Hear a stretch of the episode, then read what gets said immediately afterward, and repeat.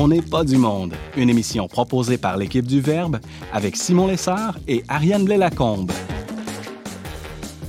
Cette semaine, à l'émission, Valérie Laflamme-Caron se demande s'il faut absolument créer des souvenirs à nos enfants. Ariane Beauferré nous présente son guide de recyclage pour les nuls et Romain Martini mange des crêpes pour la chandeleur. Bref, on n'est pas du monde.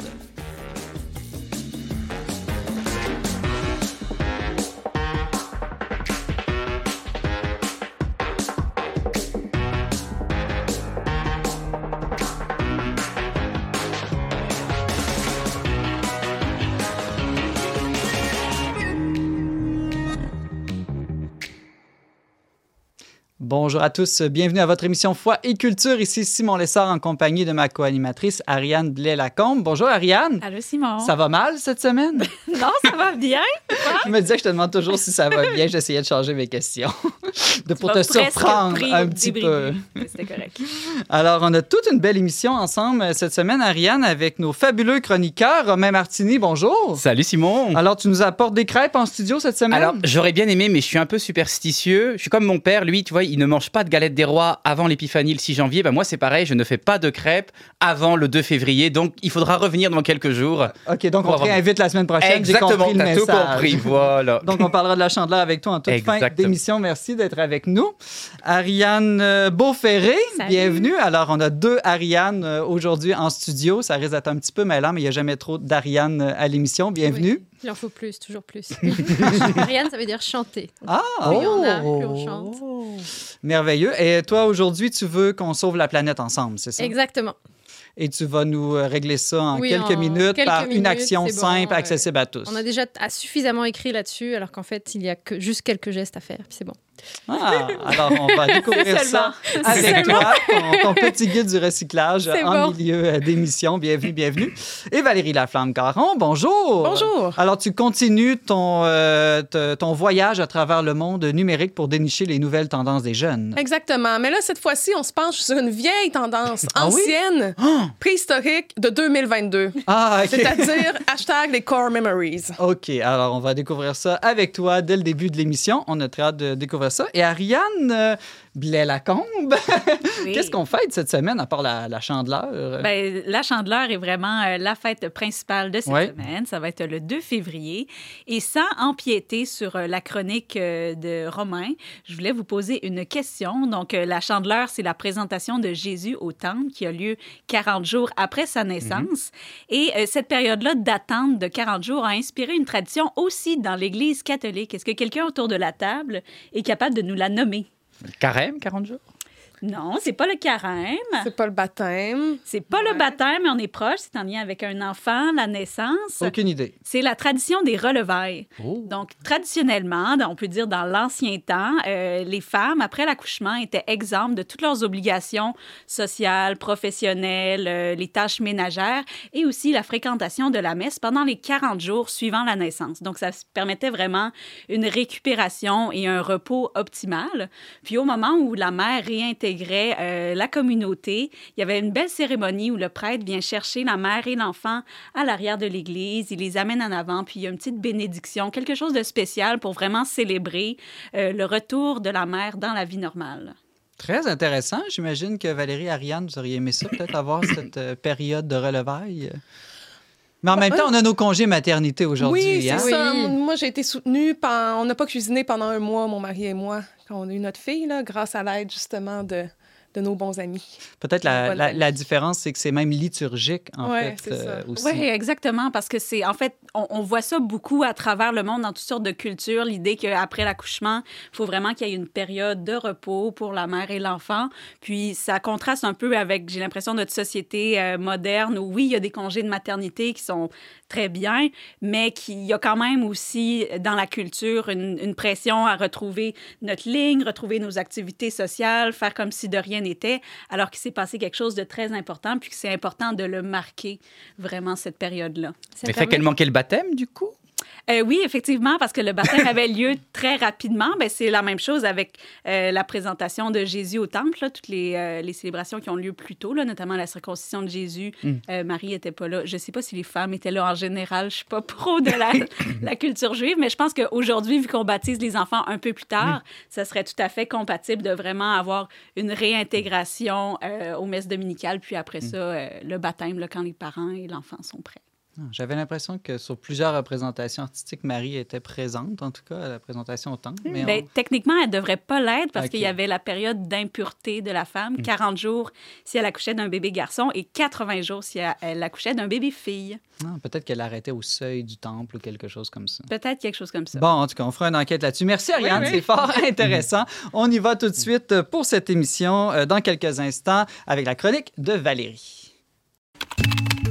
Vous avez un commentaire, une suggestion ou une question pour l'équipe d'On n'est pas du monde? Contactez-nous via les pages Facebook et YouTube du Verbe Média ou écrivez-nous directement à onpdm à commercial.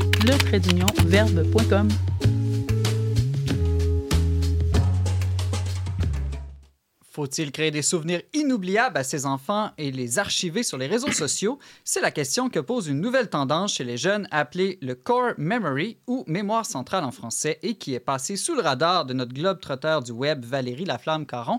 Salut Valérie! Allô, Simon? Alors, euh, c'est quoi cette nouvelle tendance là chez les jeunes, le Core Memory? Est-ce que c'est comme une sorte d'application d'intelligence artificielle qui remplace notre mémoire?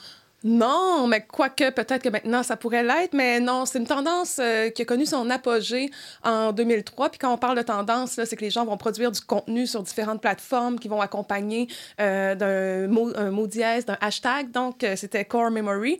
Et les gens allaient mettre essentiellement sur TikTok des montages euh, vidéo d'images prises dans le quotidien, des moments heureux la plupart du temps. Par exemple, on marche sous la pluie, on célèbre un anniversaire, on écoute, on est un moment en famille, on écoute de la musique, il y a un fou rire, on a filmé ça. Ça peut être des moments aussi un peu plus exceptionnels, comme euh, c'est ça, lors de vacances à la plage. Et on allait accompagner euh, ces images-là d'une pièce euh, de piano émouvante, le plus souvent euh, Cornfield Chase de Hans Zimmer. Puis c'est une pièce qui est tirée euh, du film Interstellaire. Donc c'est une pièce qui est très épique et qui forcément, euh, appliquée là, sur toutes sortes d'images, va les rendre euh, beaucoup Ça soulève plus- des émotions, là. Oui, oui, oui, ça devient très euh, cinématique, C'est comme euh, si notre vie éthérique. devenait une comédie musicale un peu? Euh, oui, mais du bon côté, là. La, la fin d'un film touchant, plus qu'une comédie Oh. musicale, parce que la comédie, ça peut être plus léger, Ouais, ouais, ouais. alors que là, on rentre vraiment dans quelque chose de profondément émouvant. Donc la vie vaut la peine d'être vécue. Exactement. Mais est-ce que c'est vraiment nouveau? Parce que le scrapbooking, euh, on dirait que c'est juste euh, la même idée, mais appliquée au numérique, non? Euh, ben oui, tu sais, dans le fond, c'est de conserver des, des, des souvenirs euh, pour l'avenir, mais je pense que le côté euh, vidéo va amener à sublimer davantage euh, ces images-là. plus aussi. Exactement. Puis aussi, il y a un côté éphémère parce que, par exemple, un scrapbooking, euh, un scrapbook, en fait, tu peux le passer dans ta famille, à tes enfants, ça va rester dans la bibliothèque, ça va prendre la poussière, euh, certes, mais de temps en temps, on- je pense qu'on va le regarder. Tandis que ce qui est publié sur TikTok, ben, c'est voué à disparaître éventuellement parce que ça se perd dans tous les contenus, là. Donc, euh, je pense que c'est différent. C'est quelque chose de plus euh, performatif, si je peux dire. Ouais, ouais. C'est voué à être vu par beaucoup, beaucoup de monde. Aussi, effectivement. Puis de fait, Ah, parce que c'est partagé pas juste avec ta famille, mais la planète Non, entière. Non, non, c'est en fait c'est rarement partagé avec la famille là. C'est euh, c'est ça. Il y a eu euh, 1,2 milliard de contenus visionnés qui étaient accompagnés du hashtag Ah euh, oui. Core Memory. OK, donc c'est vraiment Donc, une tendance euh, forte Mais- et lourde. Oui, oui, oui, Core Memory, ça vient pas du film Upside Down? exactement. Donc euh, tout Ben ça. oui, c'est- j'allais te demander d'où est-ce que ça vient. Donc, est-ce que ça vient de ce film-là ou ça vient, je sais pas moi, de néo-romantisme, les gens qui trouvent que la réalité est trop ennuyante puis ils veulent rajouter de l'émotion à leur vie? Euh, ben, je pense que c'est un mélange des deux. c'est du syncrétisme. Euh, mais oui, c'est ça. Effectivement, c'est pas un concept scientifique, l'idée de core memory. Puis moi, je voyais ça passer partout. J'étais comme, oh, Bon, j'ai cherché.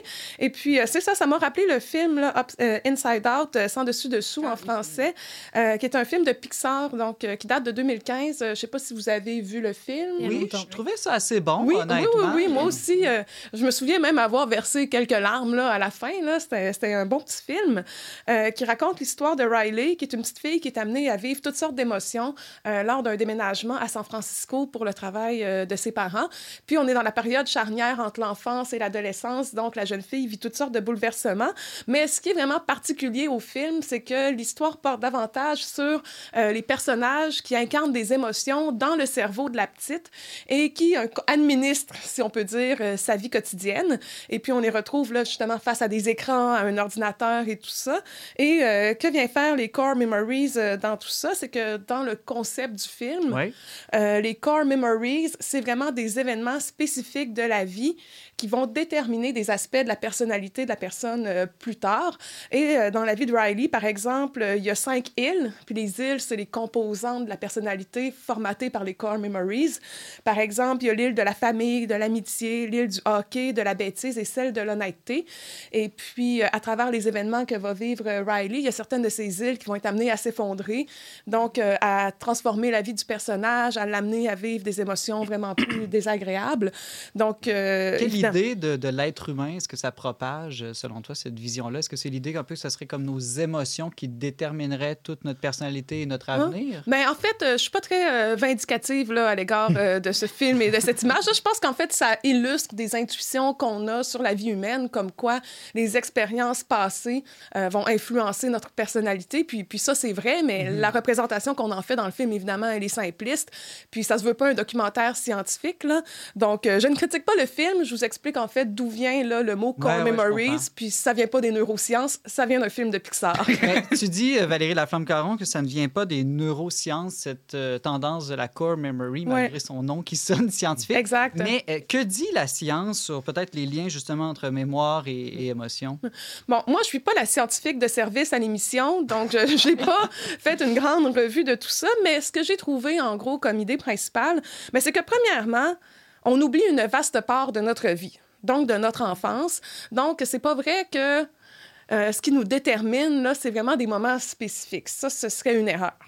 Euh, ensuite, les souvenirs qu'on chérit, ben, sont souvent déformés, tronqués, floutés, si je peux dire. Ils sont souvent une reconstruction, Ah, finalement. là. au fil du temps aussi. Le fait de Exactement. s'en rappeler, finalement, ça modifie notre perception de ce qui s'est réellement passé aussi. C'est ça, exactement. L'interprétation peut changer aussi parce qu'un souvenir douloureux, après quelques années plus tard, on peut voir Ah oui, mais ça m'a permis de grandir de telle manière et, et l'interpréter plus positivement avec le temps. Oui, par exemple. Puis bon, il y a ce bon cher dicton euh, la mémoire est une faculté qui oublie. Là, ça, ça donne un indicateur. Ce que tu dis, ça rejoint ce que j'ai vu dans mes études en éducation, à, à savoir que la mémoire, effectivement, c'est une construction permanente. Et ça, je me suis déjà fait avoir en revenant des amis, en parlant de choses que j'avais dit des années avant. Puis la mémoire, souvent, travaille à notre avantage et elle oublie nos moments un peu moins glorieux. Et des fois, les gens nous rappellent Non, non, tu m'avais vraiment dit ça. Genre un ami avec qui j'avais pas conseillé de se mettre en couple avec une fille vu la différence d'âge. Puis non, non, tu m'avais dit de la, de la quitter, pas juste t'étais pessimiste. Ah, ok, excusez. et par rapport à l'émotion, ce qu'on avait vu aussi, c'est qu'on se, souvient toujours des événements qui sont survenus quand on avait de grosses émotions, comme on sait Mhm. tous, on est assez âgé, sage pour ça. Ce qui s'est passé le 11 septembre 2001, ce qu'on faisait au moment où on a appris la nouvelle. Par contre, le 12, pff, aucune idée. C'est vrai. Tout à fait. Mais Oh. ce qui fait que finalement, les parents, est-ce qu'on a vraiment une influence sur les souvenirs qu'on va avoir nos enfants de leur enfance? Ben, dans le fond, c'est ça. La question, c'est les souvenirs. Est-ce que c'est ça qui est si important? Euh, dans le fond, ce qui nous formate le plus, en fait, c'est réellement, c'est nos relations. Puis c'est souvent des, des mécanismes qui sont inconscients. Puis ce qui est inconscient, forcément, c'est pas un souvenir. C'est une dynamique, c'est quelque chose qui, qui, ça, qui certes nous a influencés, mais qui prend pas la forme d'un souvenir qui est visible, partageable, appréciable. Et puis, euh, juste pour terminer là sur euh, les souvenirs, Oui, oui, oui. euh, quelque chose que j'ai lu qui me paraissait vraiment intéressant, Ouais. c'est que les récentes études sur la mémoire ont parlé d'une courbe de mémoire. Puis il y aurait un pic de réminiscence, qui est comme un anglicisme, là, mais réminiscence, hein, c'est se souvenir avec nostalgie de- d'événements passés. Et les personnes très âgées ont un souvenir plus vif des événements qui sont passés entre l'âge de 10 et 30 ans. Et peu importe les conditions réelles de leur vie à ce moment-là, ben, ils, vont les, ils vont regarder ces souvenirs-là avec affection. Moi, je sais pas c'est quoi les souvenirs que vous avez là, du début de votre vingtaine. Euh, moi, quand j'y repense, de fait, j'ai des sentiments positifs.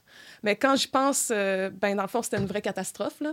J'étais vraiment pas comme très heureuse au début de la vingtaine, donc je ne sais pas exactement qu'est-ce qui me manque. Mais c'est ce que tu vas penser quand tu auras 80 ans, que tu Exactement. étais très heureuse. Exactement. donc, justement, qu'est-ce qui importe à la fin? Hein? Ben Est-ce que oui, c'est les souvenirs? Est-ce que c'est les souvenirs? Ouais. Sou- Quand, quand on est un parent, j'imagine, c'est une question qu'on se demande. Est-ce que je vais amener mon enfant à Walt Disney pour que ça marque son imaginaire toute sa vie? Puis à quel âge il faut que je l'amène à Walt Disney pour qu'il s'en souvienne plus ou moins? C'est le genre de question qu'on se pose quand on est parent, non? Ou certains... il faut que j'aille Walt Disney, là. Mais... Non, mais, mais certainement. Ou pourquoi tu fais ça? Ton enfant, ça souvient, s'en souviendra pas. Question qu'on m'a posée au premier anniversaire de ma fille. Tu sais, on trouvait que j'avais mis des efforts, mais que c'était inutile, alors que je faisais clairement ça pour moi. Euh, mais c'est clair qu'il y a cette pression-là, puis de fait, avec les médias sociaux, mais ces souvenirs, ils sont plus juste chéris au sein de la famille. Oui. Euh, ils sont amenés là, à, à être montrés avec des vastes auditoires. Donc, on, on le voit aussi, l'idée de Ah, aujourd'hui, on est allé créer des souvenirs. oui. Pas on est allé glisser parce que c'était le fun ou on est allé au musée euh, pour profiter d'un bon moment en famille. Non, on est allé pour créer des souvenirs, Mhm. comme si l'activité avait pas sa valeur en elle-même, mais avait seulement la valeur d'être captée pour être reconsommée plus tard. Ça, c'est un phénomène que je trouve vraiment étrange. Plutôt que de simplement vivre le quotidien puis considérer que ça a de la valeur finalement aussi. là. Oui, puis c'est comme un certificat de garantie pour l'avenir. Si tes enfants ont des reproches à te faire plus tard, tu vas pouvoir montrer Oh des non! photos. Vous souriez là-dessus. Monsieur, J'étais bien heureux occupé dans de toi. l'enfance. Ça me rappelle, j'étais en voyage euh, une fois en Grèce et au Grand Musée d'Athènes avec les, parmi les plus belles œuvres d'art de l'an- de l'Antiquité. Il y avait plusieurs touristes qui ne regardaient pas les œuvres, ils ne faisaient que les prendre très rapidement en photo et prendre en photo les descriptions. Oui, ça et ils m'ont dit, ben, on les regardera puis on les lira plus tard. Mais qui et, fait ça? Et donc, ils n'ont vraiment pas vécu le moment présent. Ben, D'autant plus que maintenant, Google existe et c'est vraiment facile de trouver des photos des grands monuments du monde. là. Meilleure que Effectivement. celle qu'on va prendre nous-mêmes. Exactement. Mais là, bon, on dit un peu des banalités, hein, parce qu'on le sait, les médias sociaux sont dans nos vies, puis on en est tous euh, critiques, même si on en est tous aussi un peu victimes. Euh, mais quand même, je pense que ces tendances-là, euh, ça peut susciter un grand sentiment de culpabilité. Là. Euh, bon, moi, je passe pas mes soirées à m'épancher sur le sujet, mais quand même, des fois, quand je vois toutes ces belles vidéos euh, sublimées du quotidien, tu sais, moi, je me questionne, ah, c'est c'est quoi la valeur de ce que je vis maintenant? Est-ce que je devrais faire l'effort? de créer des vidéos comme ça pour communiquer, pour partager? Tu sais, moi, des fois, je suis en animation, puis tout ça. Je suis comme, tu sais, je pourrais créer du bon contenu avec des bonnes expériences, mais j'arrive pas à le faire. Euh, mais en même temps, pourquoi on veut le faire? Est-ce que c'est parce qu'on se sent coupable? Tu sais, de ne pas être assez présent au quotidien parce que le fait de créer des souvenirs pour ses enfants, pour sa famille, comme on l'a nommé, c'est comme si ça dévalorise finalement le temps, le temps de la banalité, de la normalité, euh, la routine. Puis on est beaucoup dans la routine, là, au quotidien. Hein, c'est... Est-ce que c'est pas justement parce que parfois la routine est intense que tu veux finalement pouvoir capter ces souvenirs-là pour plus tard t'en rappeler? Moi, je me rends compte qu'il y a beaucoup de choses que j'oublie. Euh, chaque fois que j'accueille un, nouvel, un nouveau petit enfant, je, je me, dis, mais, mais en fait, j'ai oublié les premiers mois des précédents. Là, je, sais- je, je réapprends à chaque Ouais. fois. Donc peut-être que si on capte aussi, c'est pour éviter d'oublier? Je sais pas si ça peut être une raison. Oui. Oui, puis je pense que capter, prendre des photos de notre famille, des Ouais. bons moments, de nos amis, ça, c'est, c'est une chose. C'est le fait de le mettre sur une musique épique, puis Mhm. à, à la face du monde, finalement. là. Oui, exactement. Puis pourquoi on a besoin d'avoir une espèce de compte rendu si sublimé? Parce que moi, je pense que la musique, là, ça l'ajoute vraiment Ah euh, quelque chose qu'on n'a pas dans, dans la photo qu'on garde pour soi. Euh, puis en fait, ce que je lisais sur le sujet, c'est qu'on on se met un peu à côté de la, plaque en faisant ça parce que les enfants, les adolescents, ils attendent pas qu'on crée pour eux des moments de qualité. Puis je pense, si tu veux provoquer une rencontre avec ton jeune, parce que là, il faut qu'on parle, il faut qu'on ait une discussion sur un sujet délicat, c'est pas nécessairement en créant les conditions comme idéales pour qu'ils puissent s'ouvrir euh, à toi, là. Ça, ça arrivera pas. Les adolescents, puis les enfants aussi, j'imagine, ils- c'est pas des gens sur commande. faut les saisir l'opportunité au vol. C'est ça. ça arrive. Exactement. Et pour ça, il faut être attentif, puis il faut être présent. Puis dans le fond, ce que je disais, c'est qu'en fait, c'est les routines qui sont les plus importantes. Hmm. Le moment passé, là, les gens ils disent Ah, je joue au taxi, je joue au taxi, c'est étonnant, puis j'imagine que ça doit bien l'être. Euh, mais c'est des moments très importants où tu partages un temps dans le transport, dans un espace clos de la voiture. Puis si tu es vraiment attentif, si tu es ouvert, ben là, à ce moment-là, il peut avoir euh, une intimité qui se crée. Puis à partir de là, avoir des moments qui non seront pas Instagrammables, qui sont pas, de- ils ont aucune valeur esthétique, là, être pris dans le trafic avec ses enfants qui chialent dans leur sous d'hiver, non, ça n'a pas de valeur esthétique, mais c'est probablement là que se passent les choses les plus essentielles au développement ou en cuisinant, par exemple, en faisant du ménage, tu sais, en partageant le quotidien, finalement. Ça inverse, en fait. euh, ce que je comprends, c'est que donc, euh, c'est les choses répétées et du quotidien qui ont plus de valeur, en fait, que ces super souvenirs qu'on veut mettre de l'avant. Oui, c'est ça. Donc, ce que je disais, tu sais, ça nous invitait vraiment à plus créer du lien que créer des souvenirs. Puis c'est ça qui va vraiment influencer la personnalité de la personne. De toute façon, c'est la qualité du lien qu'elle a entretenu avec ses proches. Ça, c'est vrai que c'est fondamental. Puis c'est triste quand on veut, euh, pour créer du lien, euh, pour créer des souvenirs, mettre de côté des liens, par exemple, se dire on va se payer un voyage à Walt Disney, on va travailler de l'overtime. Oui, on verra moins nos enfants, mais on va avoir cette semaine-là qui va être exceptionnelle. Beaucoup d'enfants, avec du recul, feraient, feraient le choix d'avoir leurs parents plus souvent au quotidien que d'avoir les vacances exceptionnelles euh, qui vont bien paraître puis qui euh, vont faire capoter tout le monde. C'est tout le temps qu'on avait pour cette chronique, mais avant de se laisser, Valérie, quand même, est-ce que tu as osé essayer de créer un core memory? Écoute, à la rentrée d'hiver, je me suis dit que ça serait intéressant de documenter le quotidien d'une animatrice de pastorale à l'école secondaire. Je me disais que ça ferait de l'excellent contenu et que j'avais du potentiel là-dedans. Mais comment tu veux vivre le moment puis te filmer en même temps? Pour moi, ça reste un grand mystère. Ça prend une équipe de tournage et nous, on a cette chance. Bon, ben, je vous amènerai au collège me filmer. On ajoutera de la musique Oui, sur nos ça. chroniques pour Ça les rendre encore plus belles. Merci beaucoup, Valérie Laflamme-Caron, journaliste pour le magazine Le Verbe et chroniqueuse à On n'est pas du monde, agente de pastoral aussi au secondaire. Euh, merci et à très bientôt, j'espère. Certainement. Alors, on va passer tout de.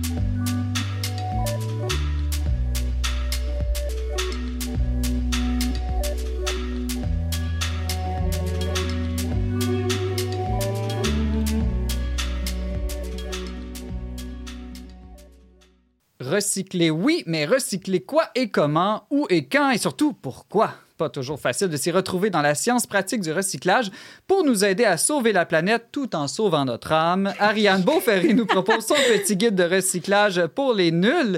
Bonjour Ariane. Salut, tu mets la barre très haute là. toujours, toujours à cette émission.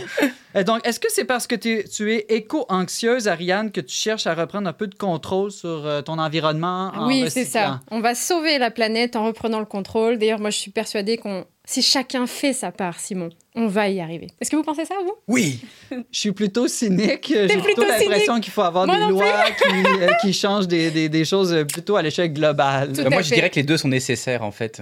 Effectivement. Mais est-ce qu'on peut réussir à faire sa part? C'est ça la question. Ah. Est-ce qu'on peut faire assez suffisamment d'actes pour la planète, pour l'environnement, pour les autres, et au final, on va réussir à s'en sortir Moi, j'y crois pas trop, mais c'est plus un débat philosophique. Donc, si jamais Simon, tu veux en parler un jour, ou Laurence Godin-Tremblay, pas de Non, pression. Laurence, elle a dit dans une autre émission qu'elle est très terre à terre. Très terre à terre, Ouais, mais ouais, j'y crois pas trop. Mais bon, Mais, mais bon. Ariane, je me souviens qu'une fois, j'ai déjà eu cette discussion avec toi et tu m'avais dit, ben, même si ça change pas la planète, quand tu es dans une euh, perspective éthique chrétienne, Mm. chacune de nos actions, quand même, est importante. Oui, On peut ça, pas dire, ben, si ça change rien, ben, j'ai le droit de gaspiller. Il euh, ne faut peu pas être trop cynique non plus. Effectivement, on a besoin de le faire. Euh, on ressent ce besoin tous, qu'on soit chrétien ou pas, croyant ou pas, on, ce besoin de faire le bien autour de nous. Ça implique aussi des actes pour euh, notre maison commune. Ça, c'est le terme qu'utilise le pape François. Et lui-même en parle dans son encyclique. Donc là, je peux vous lire un tout petit passage. Mais oui, vas-y. La terre, notre maison commune, semble se transformer toujours davantage en un immense dépotoir. Et là, c'est là qu'on peut se dire Oh, éco-anxiété, au secours. Mais bien des fois, on prend des mesures seulement quand des effets irréversibles pour la santé des personnes se sont déjà produits. Ces problèmes sont intimement liés à la culture du déchet qui affecte aussi bien les personnes exclues que les choses vite transformées en ordures. Et là, il il va dire par exemple Réalisons par exemple que la majeure partie du papier qui est produit est gaspillé et n'est pas recyclé. Alors, moi, ce que je propose, c'est qu'on se mette à la suite du pape et de bien d'autres avant lui, et, euh, croyants ou pas, et ben, on peut apprendre à mieux utiliser et recycler ce qui nous entoure, qu'il s'agisse de papier, de plastique, de verre, de polyéthylène réticulé à haute densité, HDXLP par son petit nom, si vous le connaissez pas. Il y en a plein d'autres Mais Re- recycler, oui, Ariane, mais dans une perspective en- environnementale, il me semble on parle de trois ou quatre R. Là. Il, y a, il y a autre Oui, chose que est-ce que vous les connaissez? peut faire? Les trois R, le, le grand mantra envi- environnemental. Réduire. Oui, réduire. Ça veut dire quoi, ça? Bah, réduire déjà la- nos achats, notre consommation. Est-ce qu'on a vraiment besoin de cet objet-là Ou mettons, si tu dois offrir quelque chose, mettons plutôt que d'offrir un objet, et là je me prêche à moi-même, parce que je le fais pas toujours, mais offre plutôt un, un billet pour Un spectacle, qualité, par par exemple, ou un temps de qualité. euh. Réduire aussi la consommation d'énergie, la consommation d'eau, exact. Le deuxième R, est-ce que vous le connaissez?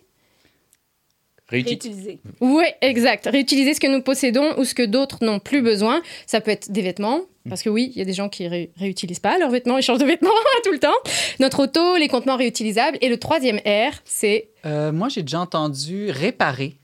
Oh, ben c'en est un autre que tu rajoutes. Tu pourrais en rajouter, ouais. Ah ouais. Réparer, J'en ai d'autres réutiliser. d'abord. Recycler. Oui. Recycler, Recycler, évidemment. le Rendre troisième. à la terre. J'ai trouvé ça quelque part. Oh. Dans l'idée à de composter euh, Oh. ou de rot en anglais. Ça, c'est une bonne idée. Ben, vous voyez, Ouais. il y a d'autres J'en ai même un autre que j'ai trouvé, Ariane.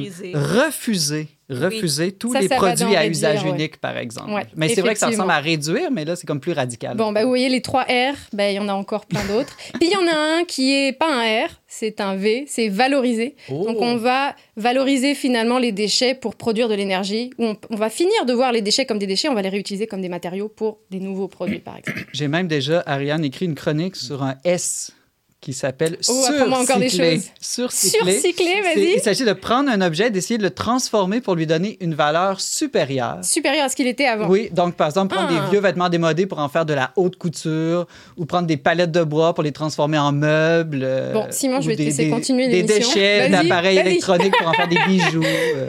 Bon, ben il y en a plein d'autres. C'est super. Mais aujourd'hui, moi, je vais me concentrer sur un, c'est le recyclage. Mmh. Et donc, euh, comme c'est pas un sujet, ben, vous endormez pas. C'est le recyclage. Quand on parle de ça, ça n'a pas l'air génial. C'est pas un sujet ultra sexy.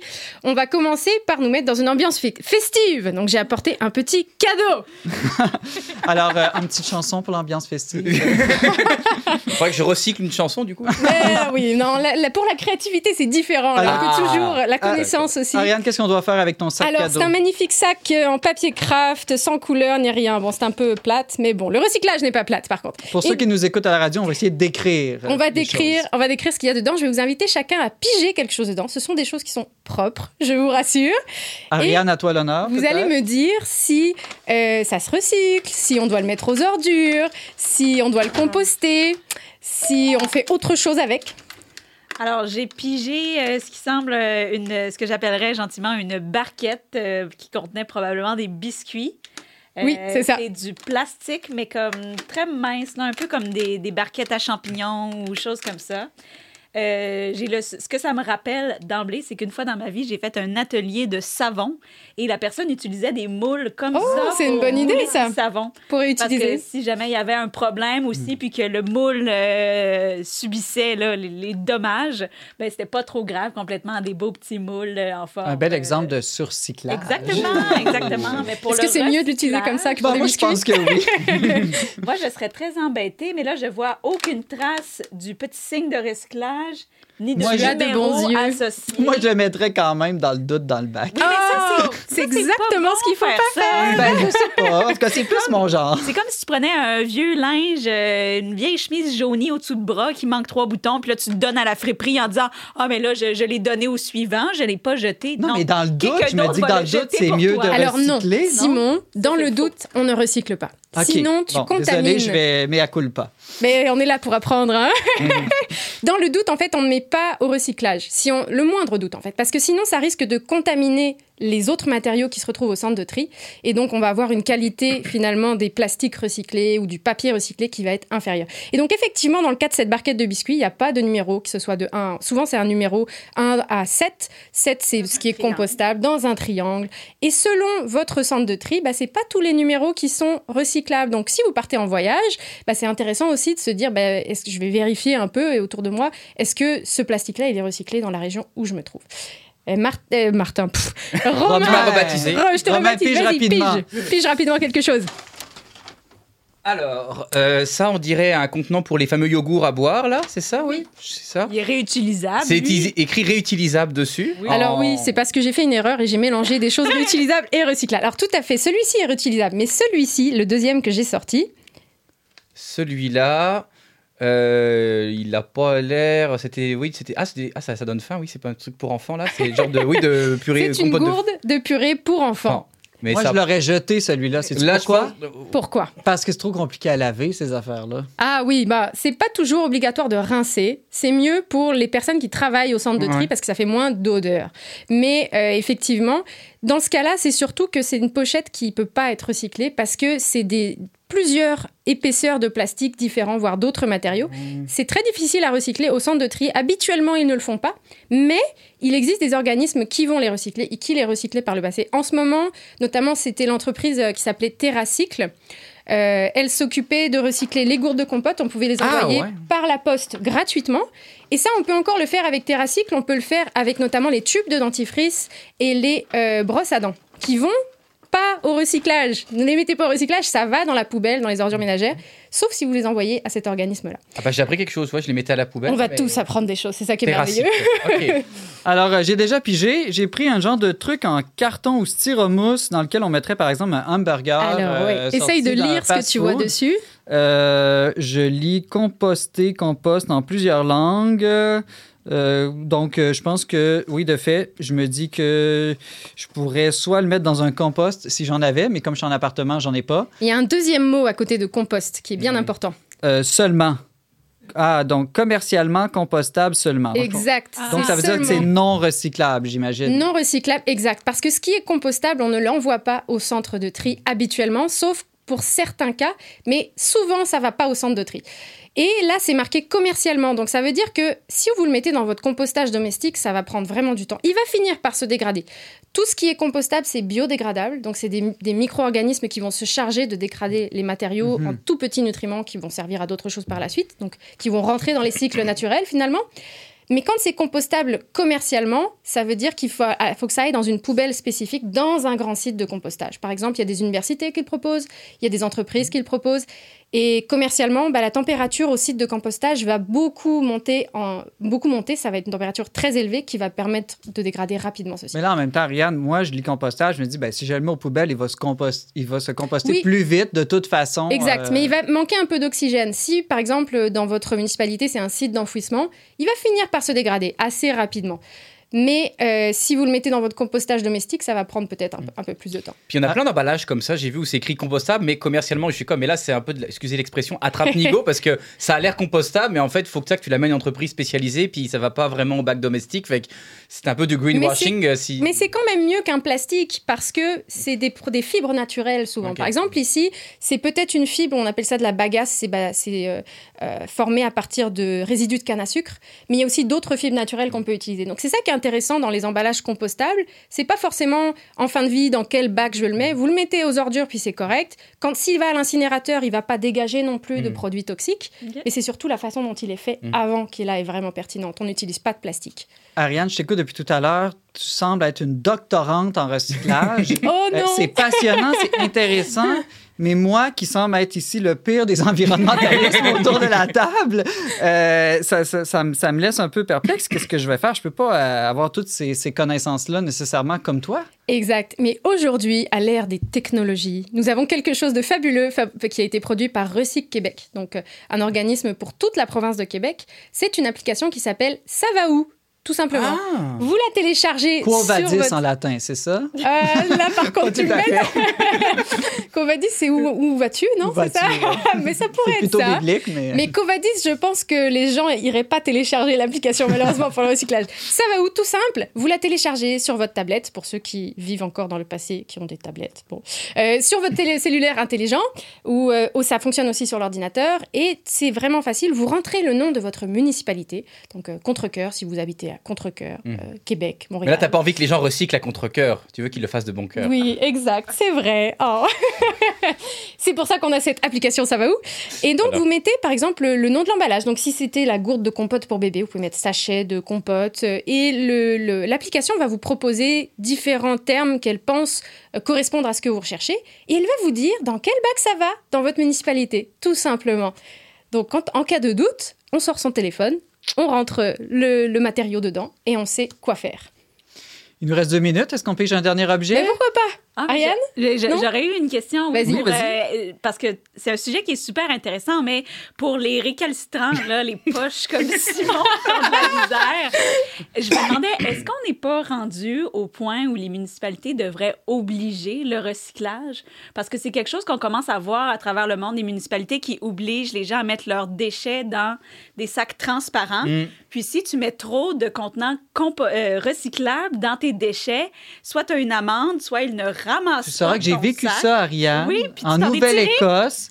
Euh, si tu mettais des choses compostables euh, ou recyclables dans tes poubelles, il y a un inspecteur qui passait une fois par année, tu savais pas quand, aléatoirement. Puis c'était quand même quelques centaines de dollars d'amende. Oui, ça existe, le système d'inspection. mais est-ce qu'on est rendu là? Est-ce que c'est Bah, ça a été une mis en place. Je suppose que personne aime à recevoir des amendes. Donc Mm. effectivement, ce genre de mesure, ça incite peut-être à faire un peu plus attention. Surtout si, quand la personne fait l'inspection, elle te dit qu'est-ce qui va pas? Parce que peut-être que tu savais pas que le contenant Mm. compostable, il va pas dans le, dans le recyclage. Donc là, ça- je dirais que c'est une mesure complémentaire, mais insuffisante, clairement. Il faut des carottes et du bâton dans la vie. J'avais une discussion avec quelqu'un en France là-dessus, dans une petite, un petit village où habite un de mes amis. C'est drôle parce que c'est full en région. On pourrait croire qu'en région, ils sont moins, environnementaux, mais au contraire, ils sont plus versés dans le recyclage parce que les coûts de traitement sont énormes. Puis il disait, c'est toujours un compromis. On veut rendre ça simple parce que si c'est trop compliqué, qu'il y a trop de règles, à un moment donné, les gens vont se perdre. Donc il y a quelques trucs qui techniquement pourraient se recycler de manière spécifique qu'on va mettre aux ordures, mais ils installent des contenants pour faire en sorte justement que les gens trichent pas. Puis ils y vont d'abord avec de la prévention. Puis à un moment donné, si après beaucoup de prévention, les gens continuent à faire des erreurs, bah là, ils vont, ils vont sévir. Mais je trouvais que leur approche était bien équilibrée. C'est progressif. il m'a dit que ça allait se développer partout en France avec le temps, puis ça va probablement faire des petits en Europe et dans le monde. Et dans le monde entier. Alors, on n'aura pas le temps de piger tout ce qu'il y a dans ton sac, Non, mais on aura le temps, on prendra le temps de télécharger l'application. Tu nous rappelles le nom de cette application? Ça va où? Ça va où? C'est vrai, tellement simple. Ariane Beauferré, euh, doctorante en aménagement du territoire, biologiste et passionnée d'environnement, d'écologie intégrale. Merci beaucoup d'avoir été avec Ben, nous. Merci de m'avoir accueilli. Restez avec nous. Dans un instant, on parle de la chandeleur avec Romain Martini.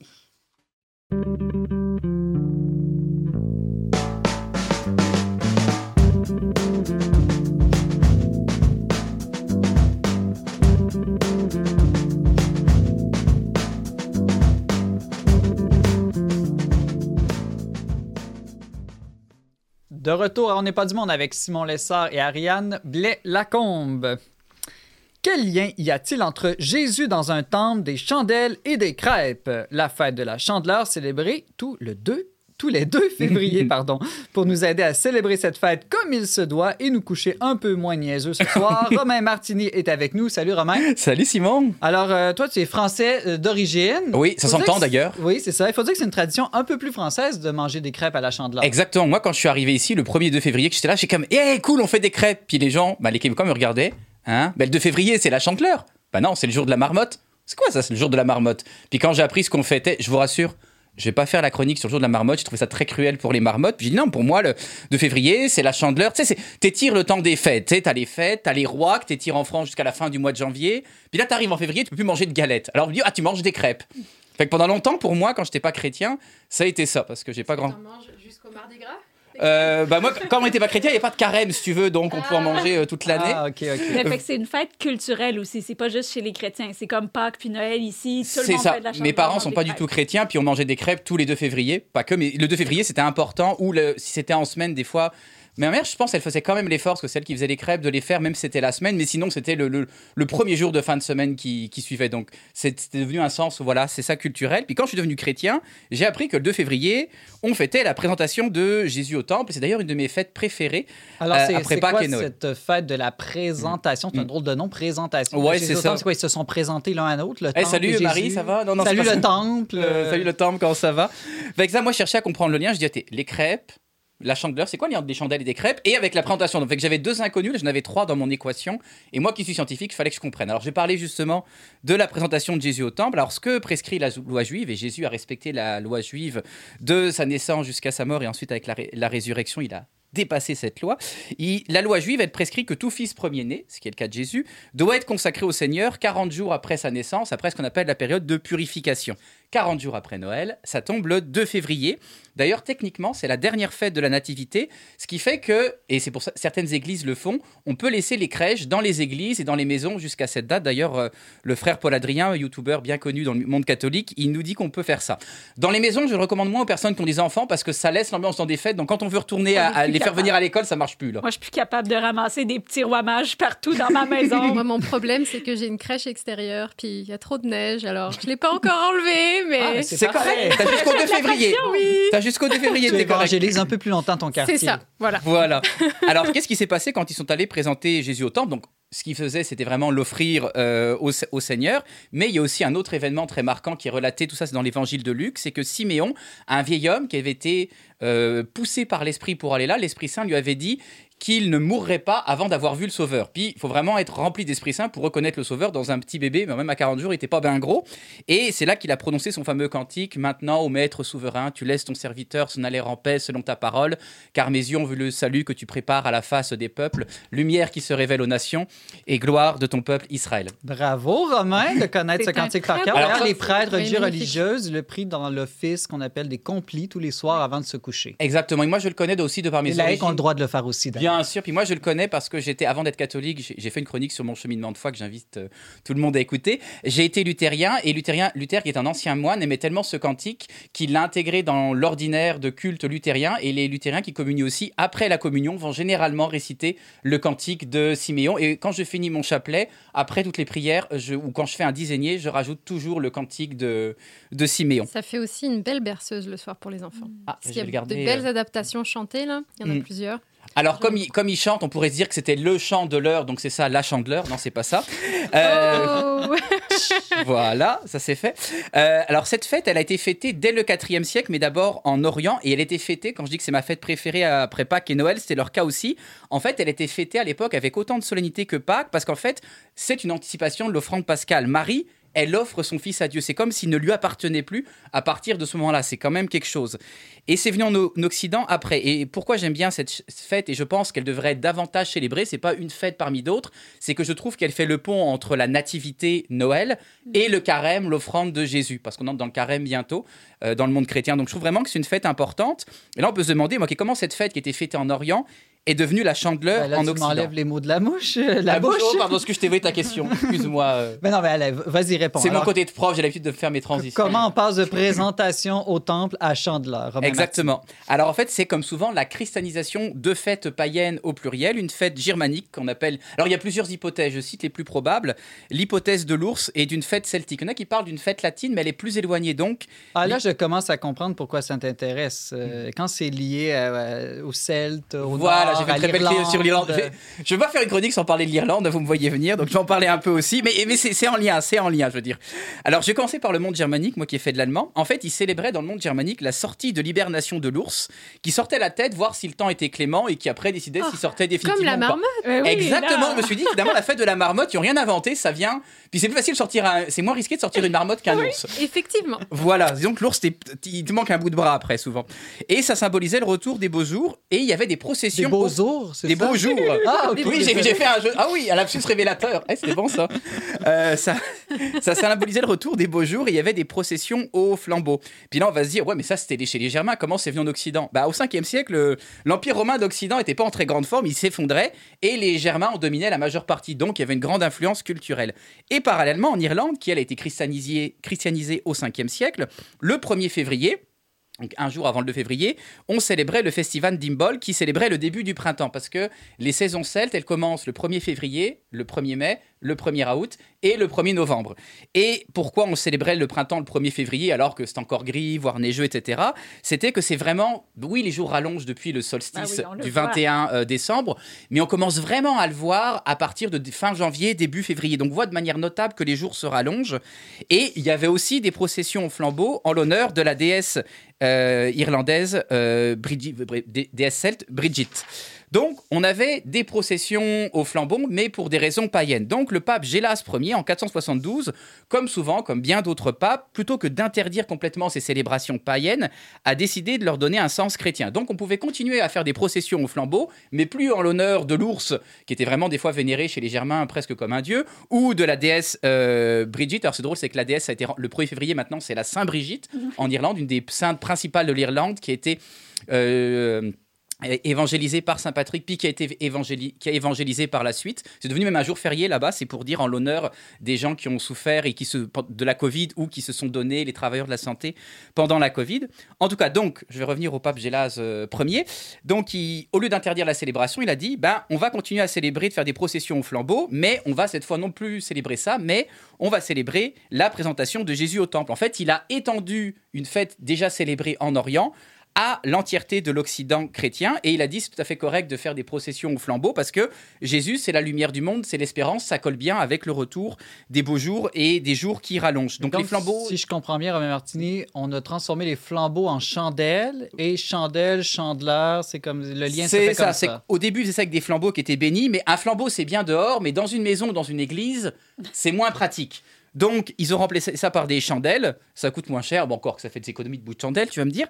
Et euh, ils ont béni les, les chandelles également dans les églises et les maisons, c'est ce qui a donné la chandeleur. Donc là, là j'ai résolu une partie de l'équation, j'ai le lien entre la chandeleur et la présentation de Jésus au temple. Mais il reste les crêpes. Voilà, où les crêpes Pourquoi on mange des crêpes pourquoi on mange des crêpes Voilà. Alors, en fait, alors là, c'est en lien avec euh, justement ces processions au flambeau, ces anciennes fêtes païennes. C'est que du côté germain ou celtique, les paysans faisaient toutes ces processions avant les semailles. Et là, on va se dire ici, au Québec, hein, des semailles en février, ils sont donc ben fous. Oui, mais en le Europe, le climat, climat hein. est plus clément. Donc, on peut faire des semailles selon le pays où on habite au mois de février ou euh, en mars, mais souvent en février. Donc, ils faisaient ces processions avant les semailles. Et ici, il restait de la farine de l'an passé. Bah, ça veut dire qu'on n'avait pas tout mangé. Donc, on l'utilisait pour confectionner des, prêts, des crêpes. Pardon, et c'était le symbole. oui, voilà. C'est en fait des lapsus. Et ces crêpes étaient le symbole de la prospérité pour l'année à venir. Alors après, il y a les- la superstition que tu devais jeter une pièce, un louis d'or en France, que de la main gauche ou droite, je sais plus, et qu'il fallait que tu jettes la crêpe en même temps et que tu récupères le sou dans l'autre main et que la crêpe se retourne bien. Et c'était un gage de bonne chance. Et de ça, c'est vraiment c'est une superstition pour Oh l'année à venir. Donc si vous voyez des fois des amis français qui jettent des, des sous euh, en faisant des crêpes, ça vient d'une vieille superstition. T'as déjà vu ça, toi? Euh, plus dans des vidéos, euh, peut-être des gens D'accord. mais j'ai déjà vu, je pense, j'ai déjà vu quelqu'un faire ça, il me semble. Mais il y a longtemps, hein, quand j'étais petit. Et là, on peut se dire, ok, bon, c'est bon, ok, ils, ils font des, ils font des crêpes, c'est c'est très bon, ça me donne faim. Mais euh, pourquoi la crêpe Quel est le lien entre la crêpe, justement, cette chanteur, présentation temple? C'est que la crêpe, je ne vous apprends rien, a une forme ronde qui rappelle le soleil, la lumière, l'espérance. Donc, on peut continuer à en faire sans se sentir mal, mais déjà. Ariane n'a pas de l'air convaincue, Oui, c'est- là. c'est- C'est un peu. Ça euh, ressemble un peu le à la galette aussi, hein. Oui, oui, c'est. Un peu étiré mon affaire. Non, mais j'ai vraiment lu là-dessus. Non, euh, mais c'est- ils en- ils- j'ai lu un article dans le site, dans le journal catholique La Croix. Il parlait de ça aussi. Donc, euh, c'est pas juste du Wikipédia, mon affaire. Euh, Mais ça être des pizzas en Italie aussi, Oui, c'est c'est rond. ça. Ouais, j'avoue. Ouais. rendu là, il y a beaucoup de Mais il y choses. avait pas encore rondes de pizza dans la à cette vie, époque. là. C'est ça, c'était pas encore inventé, c'est pour ça.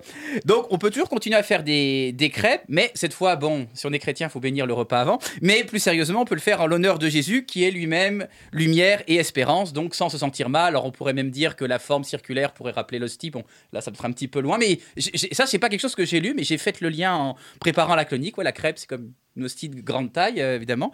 Bon, ça, c'est, il faudrait parler à un À base de blé aussi. À base de blé, en tout cas, on, pour- on pourrait jaser. Et cette tradition, elle est bien établie. Alors, je me dis, est-ce que c'est établi dans tous les pays catholiques, vu que c'est une tradition catholique? En fait, elle est surtout établie dans les pays euh, francophones. Par exemple, en Irlande, ils vont continuer à fêter la Saint-Brigitte. Bon, cette fois la Sainte, plus la déesse. Est-ce qu'il dans- réveille encore des ours?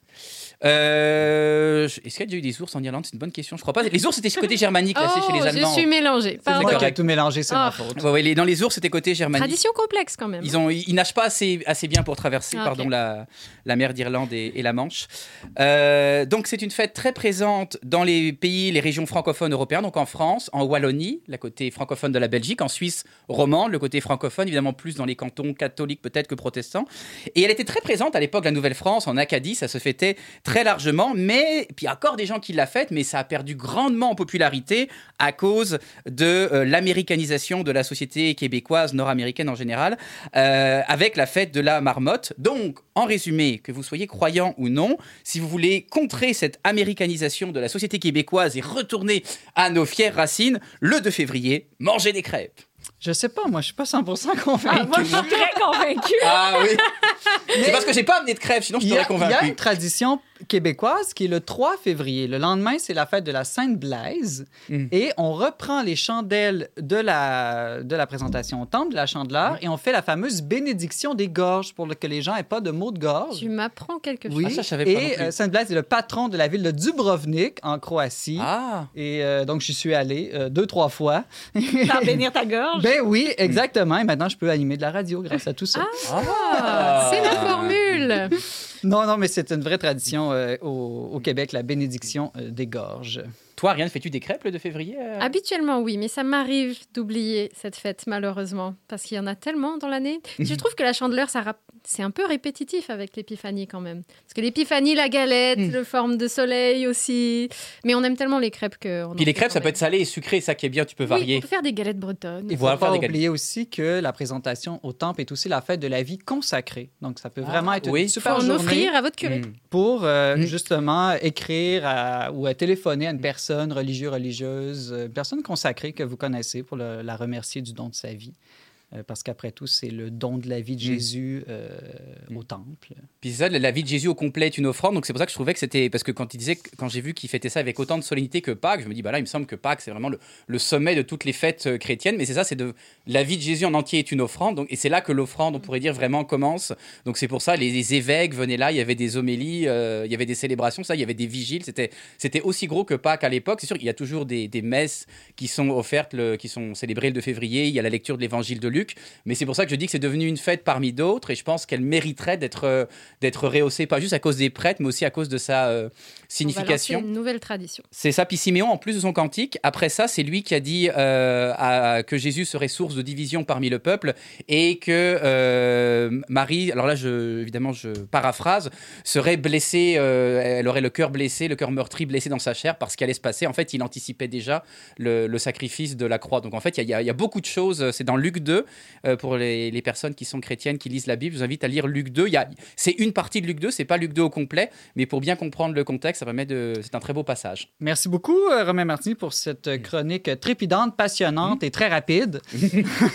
Succulente aussi, d'une certaine manière. Alors, tu es enseignant en sciences et chroniqueur régulier en N'est pas du monde. Mm. À bientôt. À bientôt. Restez avec nous. On termine l'émission dans quelques secondes avec notre tour de table culturel.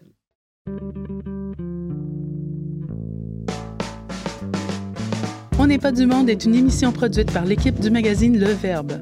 Pour vous abonner gratuitement et recevoir 8 numéros par année, visitez leverbe.com abonnement.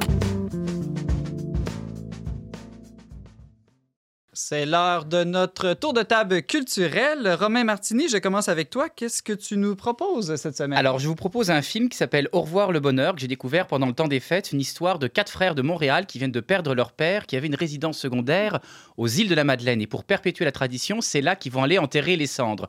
L'affaire, c'est que ces quatre frères ont des personnalités, des caractères très différents, comme dans bien des familles. Donc, tout le monde peut se reconnaître là-dedans. Puis moi et mon frère, par exemple, on a des caractères très différents.